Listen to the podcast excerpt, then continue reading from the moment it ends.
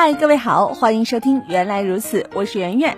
今天要和您来说的是，有的人焦躁的时候为什么会抖腿呢？有的人在焦躁不安或者是紧张的时候，就会下意识的踮起脚尖儿，抖起他的腿。可是你知道这个情景下他为什么要抖腿吗？嗯，当人抖动身体的一部分的时候，就会产生一些小小的刺激，通过中枢神经传达到大脑。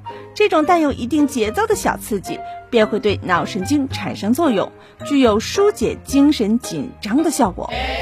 这就是为什么要抖动身体的原因了。至于为什么抖的是腿呢？理由很简单，因为腿最不易引人注意。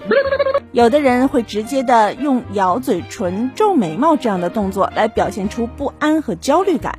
不过，对于必须考虑到他人眼光的人来说，或者是对他人评价过分在意的人，就会希望尽量低调的疏解自己的紧张情绪，因此才会选择腿当做身体抖动的部位。